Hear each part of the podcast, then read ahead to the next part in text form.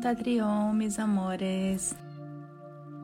La posesión egoica es eso, ¿no? Nosotros tenemos en lo que es Tatri, la descripción Tatri del ego, ¿no? O sea, el ego en posesión, ¿tá? Y el ego en manifestación. ¿Cuál es la diferencia?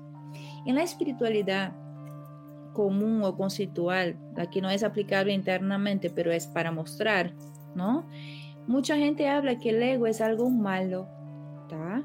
Y de hecho el ego no es ni bueno ni malo, el ego es parte de, las herramientas psicofísicas que nosotros tenemos para poder interactuar con el afuera y sentir a la vez, porque si una proyección de creencias que, se, que instituye el ego nuestro, con lo como nosotros nos somos vistos, nos manifestamos afuera, que es nuestra individualidad manifiesta, eso es el ego.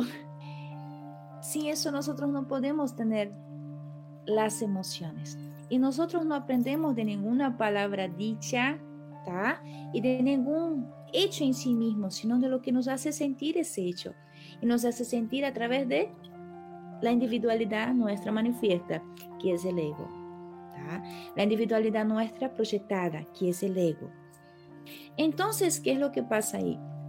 Cuando nosotros, esa individualidad manifiesta, nos posee, ¿qué es eso? Cuando nosotros creemos que nuestra realidad es absoluta y que es la única verdad, y dentro de eso, para autoafirmarnos, tratamos de imponer esa verdad a, otros como única, eso es posesión egoica.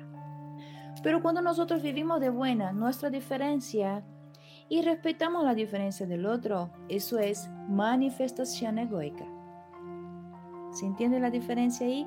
Eso es un concepto tatri que explica lo que es el ego. Y dentro de los egos, de los diferentes, en Tatri hay, hay un manual de clasificación que es el Tatri Tratado de los diferentes mecanismos egoicos, que es lo que estamos haciendo el estudio ahora. Y que eres muy bienvenido.